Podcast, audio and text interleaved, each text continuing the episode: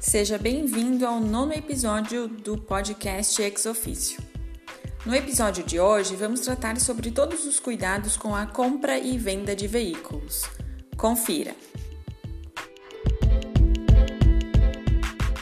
Sobre como a gente pode fazer para se proteger na hora de comprar e vender veículos que cuidados que a gente já pode tomar antes de ter um problema e ter que resolver isso judicialmente, enfim. Então vamos lá.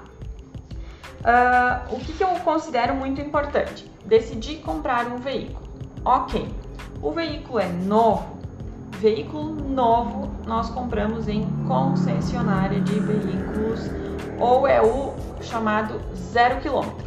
Todo mundo sabe o que é um veículo novo. E o que é um veículo seminovo? Ou o que é um veículo usado? Bom, essa definição ela é feita pela FenaBrave, que diz o seguinte, que um veículo seminovo ele tem que ter um desses requisitos que eu vou falar agora, tá? Ou ele tem que ter no máximo 3 anos de fabricação, ou ser de um único dono, ou ter rodado apenas 20 mil quilômetros por ano. Essa é a característica de um veículo seminovo. O resto se chama usado porque esse conceito é importante para quem está consumindo. Qual que para mim é a coisa mais importante em relação às relações de consumo? É a questão da informação. Porque quando eu, revendedor de veículos, digo que estou vendendo um carro seminovo, seminovo, cada palavra na nossa língua tem um significado. Seminovo é, são essas características que eu falei, são um desses requisitos. Se eu vendo um carro usado, bom, o comprador ele já tem uma outra expectativa em relação àquele veículo, né? São expectativas diferentes que o consumidor deposita na hora de comprar um veículo. Então, beleza. Ultrapassada essa situação do, do conceito, o que, que eu considero importante? Eu fiz umas anotações aqui, por isso que eu vou acompanhar. A primeira coisa a fazer é aquela, é aquilo que todo mundo já faz, a vistoria mecânica ou você leva esse carro para o seu mecânico verificar, ou pede para o seu mecânico lhe acompanhar na revenda de veículos para verificar as condições básicas do veículo naquele instante. O mecânico consegue verificar tudo? Acredito que não. Tem alguns detalhes que, bom, ele não vai verificar nesse momento. Ele verifica mais a parte mecânica mesmo, não tanto a estética, nem tanto, poxa, tem uma coisa interessante, ó. Confere se os, se os cintos de segurança tão, estão ok, sabe? Coisas que tu, como, como motorista ou, enfim, como comprador de veículos, também tem que se atentar. Então, a primeira coisa é essa vistoria, que pode ser feita pelo seu mecânico de confiança e também por ti, né? Senta no carro, verifica como é que está volante, as condições, os pedais, os tapetes, se o cinto de segurança está funcionando, se tem computador de bordo, como é que é esse computador de bordo, está funcionando, não está funcionando, rádio, ar-condicionado, enfim, são cuidados que qualquer motorista tem que ter, né? Então é, é uma, uma situação interessante. O segundo ponto, ok, feita a vistoria, ah não, o veículo está, está ok, está dentro do que eu espero para essa compra. Vá ao Detran com a placa do veículo, peça uma certidão atualizada do veículo, a cadeia sucessória dele, o histórico, explique para o atendente do CRVA que tu tens interesse em comprar esse veículo e por isso precisa saber todas as informações dele. Aqui tem o seguinte, o que, que tem que tem que, é o mínimo, né? IPVA, como é que tá a situação, a questão de multas, se existe alguma restrição via Renajude ou alguma reserva de domínio, esse tipo de coisa tu tens que verificar antes de comprar. E o histórico dele, né? Porque depois eu vou falar um pouquinho da questão do seguro e aqui eu vou me concentrar só na questão do histórico. É importante saber quem foi dono desse veículo, quantos donos tiveram, se esse veículo sofreu algum tipo de sinistro, furto, roubo, batida, perda total, enfim se foi vendido por leilão e outros detalhes em relação a isso. Então é importante sim, tu vais gastar 40 reais, talvez nem isso, para verificar isso e vai evitar muitas dores de cabeça em relação a essa compra e venda. Além disso, tem um detalhe que eu considero interessante e aí tu podes conversar com o advogado que costumeiramente te atende. Uh, verifica se esse último proprietário do veículo não possui algum processo de execução, alguma cobrança judicial que venha a atacar ou a, penhorar, né, nesse sentido que eu quero dizer, esse veículo. Às vezes um processo judicial já está tão avançado que se eventualmente acontece essa venda do veículo, pode ser considerado uma fraude à execução. E aí tu, como terceiro de boa fé, vai ter mais uma dor de cabeça, que é comprovar que tu é terceiro de boa fé, que tu realmente não sabia disso. E enfim, isso gera o quê? Gastos desnecessários, uma energia gasta também, que eu considero, hoje eu considero o tempo nosso maior ativo. Então vai lá, contrata o teu advogado, paga, ele tem que comprovar, juntar um monte de documento, talvez tu nem tenha esses documentos. Enfim, é um desgaste desnecessário se tu conseguires uh, pesquisar isso antecipadamente. Ah, mas eu não tenho advogado, como é que eu faço para pesquisar processo? Todos os tribunais de justiça disponibilizam as consultas públicas de processo. Os processos em geral são públicos, alguns possuem uh, segredo de justiça, mas pelo menos tu consegue acessar alguma coisa em relação a isso. Então, no site dos tribunais de justiça, vocês conseguem acessar através do nome da pessoa, enfim, uh, alguma existência de processo nesse sentido o melhor é consultar o teu advogado, sem dúvida nenhuma, porque ele pode te dar um panorama muito maior em relação a isso. Mas se não, não, não tem como, não tem um advogado ainda para chamar de meu, como a gente brinca, então faça essa consulta através do Tribunal de Justiça. Por que, que eu me refiro que essa questão do histórico ela é importante? Tem acontecido muitos casos agora, acho que mais recentemente, as seguradoras estão colocando de volta no mercado os carros que elas uh, adquirem ou que recuperam, enfim, ou as, as, as financeiras, né? As empresas que fazem financiamento de veículo. Ah, a pessoa não pagou, vai lá, faz busca e apreensão e esse veículo volta para o mercado. O que, que acontece?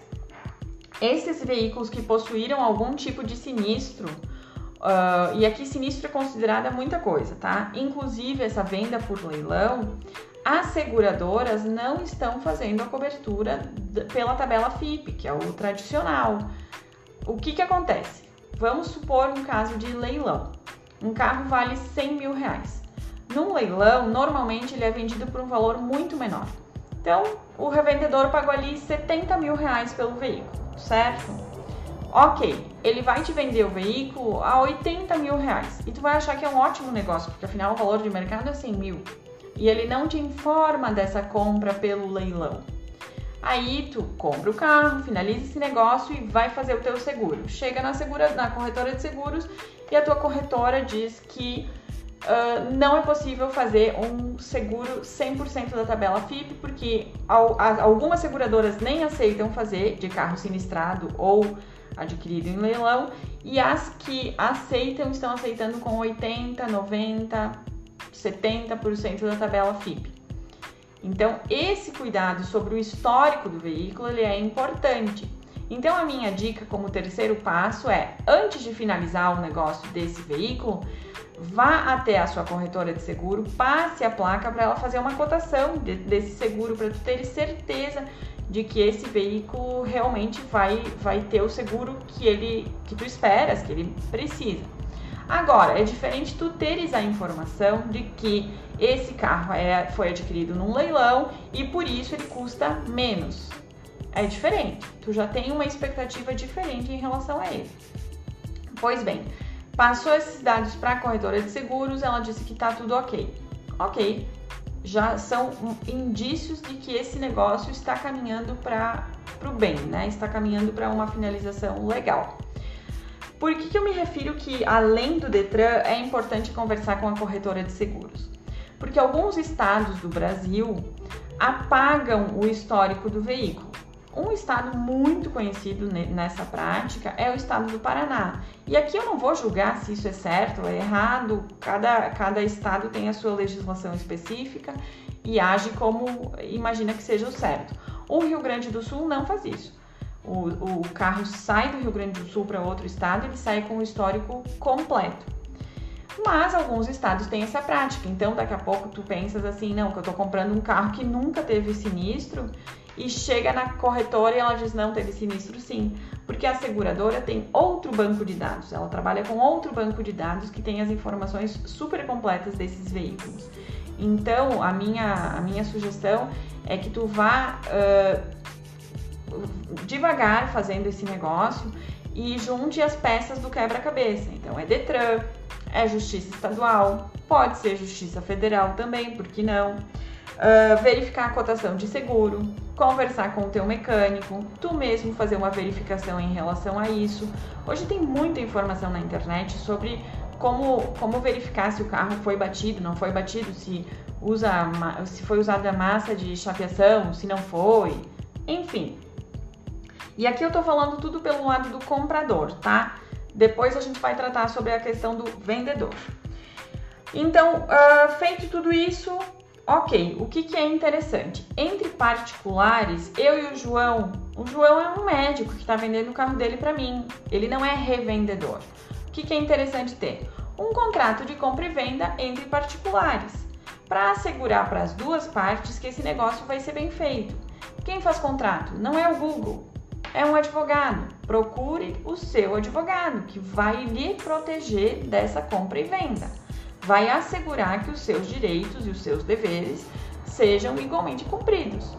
Então, essa é uma dica interessante. Outra situação que eu tenho visto muito: não pode pagar para o terceiro. Eu e o João vamos fazer negócio e ele pede para eu depositar o valor desse veículo na conta do José, que eu nem sei quem é. Não faça isso. É um perigo total a, a, a, justificativa da compra e venda é justamente o pagamento. Como é que tu vais comprovar que o João de fato recebeu esse dinheiro? Pague para João, para quem a gente comprou, nunca para terceiros. Outra situação que eu vi e fiquei muito chateada porque aconteceu com um, um cliente meu. O valor da negociação é o valor que tem que constar no DUT, todo mundo já viu, o DUT sabe que vai lá no cantinho o valor da transação, o valor do negócio. É o valor do negócio. Eu comprei por 100 mil um carro, dei o meu por 50, vou pagar os outros 50. O valor que tem que estar no DUT é 100 mil. Não é porque vai pagar menos imposto, mais imposto, não entre nessa.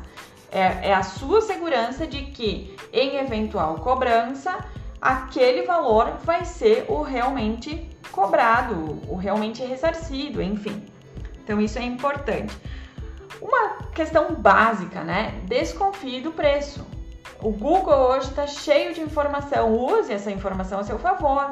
Quero comprar o veículo X. Em todos os lugares que eu vi, são muitos, aqui na nossa região da Serra Gaúcha, existe o Carros na Serra, tem o Web Motors, tem muitos, muitos sites que fornecem eh, valores e inclusive a própria tabela FIP. Na tabela FIP tá lá 115 mil e eu tô comprando carro por 80. Alguma coisa errada tem. Não é, não pense que você é o premiado da situação. Talvez seja premiado, mas não por um motivo bom. E isso vai implicar com certeza em mais gastos e outras situações. Então, desconfie do preço. Isso não é só de carro, isso é de qualquer coisa. A gente está atendendo muito caso de fraude. Ai, comprou dois iPhones por 900 reais.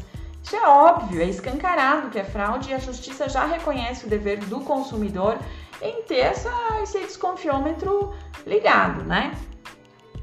A questão da, da reserva de domínio também precisa ter cuidado, tem que verificar. Apareceu lá a reserva de domínio, acende o alerta. Essa reserva tem que ser retirada no momento que o valor é pago. Se ela ainda existe, é porque tem algum problema aí. Se não, quem tem a reserva de domínio vai lá e faz essa retirada sem problema nenhum. É importante que esse veículo esteja totalmente limpo, sem multa, sem IPVA a pagar, sem reserva de domínio, sem restrição judicial e todas essas coisas que a gente está tá tratando nesse vídeo.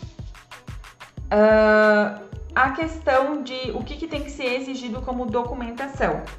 O comprovante de pagamento de IPVA e DPVAT, o licenciamento do veículo E também como, uh, como vendedores, aí agora eu vou me referir, a gente tem um artigo no Código de Trânsito Brasileiro, que é o 134, se eu não estou enganada, que refere, isso, isso mesmo, que refere justamente o seguinte: olha, vendeu o veículo para a pessoa X, vai no Detran, encaminha o, a, a, a informação de venda desse veículo, tem lá a exigência, o pessoal do Detran pode passar mais facilmente, mas tem que ser por cópia autenticada e alguns outros requisitos básicos. Por que, que é importante para ti, como vendedor, fazer essa comunicação? Porque se esse comprador demorar para fazer essa transferência, a gente tem várias implicações. Ele saiu de carro, bateu o carro, atropelou alguém. Bom, tu ainda está ligado a esse veículo. Aí tem que provar aquela velha expressão, provar que focinho de porco não é tomada. Então é muito mais difícil. Vamos evitar essas dores de cabeça. A gente tem muitas coisas que não consegue resolver antecipadamente. Nesse caso, a gente consegue minimizar o risco. Então, faça a comunicação de venda, não só porque está no Código do, do Trânsito Brasileiro, mas especialmente porque te protege de eventual multa que caia no, teu, na tua CNH, pontos na tua CNH, essas coisas. Então é fácil de se proteger. Então, como, como vendedora agora, é interessante falar sobre isso.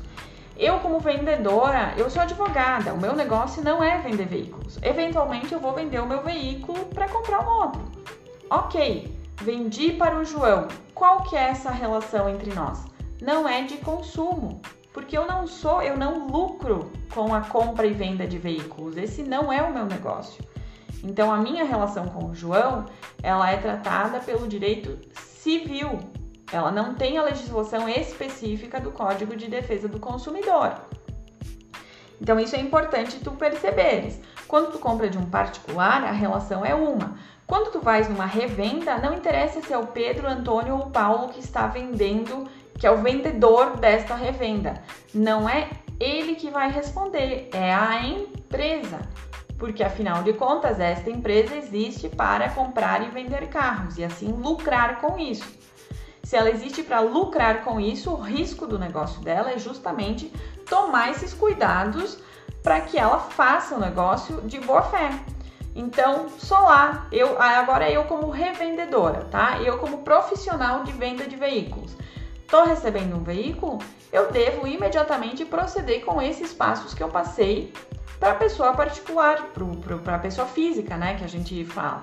Então vai lá, vai lá no Detran, verifica esse veículo, faz a tua vistoria. Todos os revendedores de carro que eu conheço possuem mecânicos de confiança. E importante, informe o seu cliente sobre a situação real do veículo. Cobre o valor justo. Não não tô dizendo para ter prejuízo com isso, não tô dizendo para não lucrar com isso. É o teu negócio, tu tem todo o direito de lucrar com isso, mas de forma justa. Se tu sabes que esse motor vai estourar daqui dois, três meses, sei lá, então já diz, olha, esse motor não tá muito legal, eu vou te fazer um desconto sobre o valor do carro por causa disso e vai ser assim que nós vamos tratar. Nenhum consumidor, a gente atende bastante casos aqui no escritório, nenhum consumidor se revolta por saber que isso ia acontecer. As pessoas se revoltam pela mentira, pela enganação. Ninguém aguenta mais enganação em qualquer âmbito da vida. Não vai ser numa compra e venda que, que a pessoa vai aturar, né? Então, essa, essa é a minha dica pro revendedor. Agora, falando de Código de Defesa do Consumidor, e aqui eu acho que encerro essa, esse vídeo, acontece o seguinte. O revendedor, então, ele tem o dever de informar o consumidor sobre a situação do carro. Comprei um veículo com o revendedor XYZ Limitada, certo? Esse veículo teve problema. O que, que acontece? Eu volto no revendedor, ele tem 30 dias para consertar, eventualmente, se for caso de conserto, né? 30 dias para consertar. Passou esse tempo, não consertou? Bom, o que, que acontece? Não resolveu o meu problema. Ou ele troca o veículo por outro, se eu, consumidora, aceitar, troca o veículo por outro ou abate o valor que eu já paguei num veículo de maior valor, se for o caso, ou desfaz esse negócio. Então cancela essa compra e venda, volta o veículo para ti, repassa o dinheiro para mim e tudo bem, seguimos amigos, não tem problema. Mas é importante esse dever da informação, né? Esse, o cuidado pelo lado do comprador e também o cuidado em relação ao vendedor é muito importante. Um último detalhe que eu gostaria de falar para vocês: questão de fraudes. Nós temos assistido muitas, os crimes vão mudando conforme a sociedade vai mudando. Uh, existem muitas pessoas comprando e vendendo veículos pela internet e isso não tem mal nenhum, inclusive é uma facilidade que a, que a tecnologia nos traz. Excelente, mas desconfie daquilo. Né? Apareceu, colocou lá na internet um veículo, o comprador já apareceu querendo pagar à vista, valor em espécie e tudo mais. Não faça esse tipo de negócio. Né? Uh, desconfie, avise seus familiares, procure um lugar público para mostrar o veículo, se for o caso, leve alguém com você ou informe: olha, eu vou estar em tal lugar, fica me cuidando mais ao longe, alguma coisa assim. Coloca ali a, a localização em tempo real pelo teu WhatsApp. Se proteja, a gente não tem como saber que, que pessoa que é essa que está atrás das telas. Como comprador, também uh, verifique se aquela pessoa realmente tem, uh, tem condições de estar tá vendendo aquele veículo daquela forma, se o preço não é muito abaixo do valor de mercado. Uh, fale com alguém que está indo comprar esse carro, está indo verificar como é que ele é. Nunca leve dinheiro em espécie, jamais.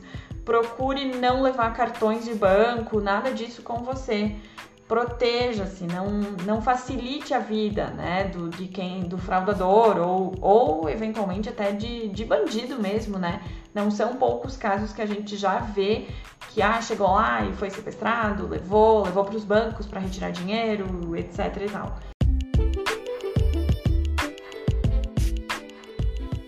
No episódio de hoje, tratamos sobre todos os cuidados com a compra e venda de veículos. Confira nas nossas redes sociais, no Instagram, Facebook, outras dicas e também no nosso site www.hartmannburmeister.com.br um artigo sobre esse mesmo tema. Carpe diem!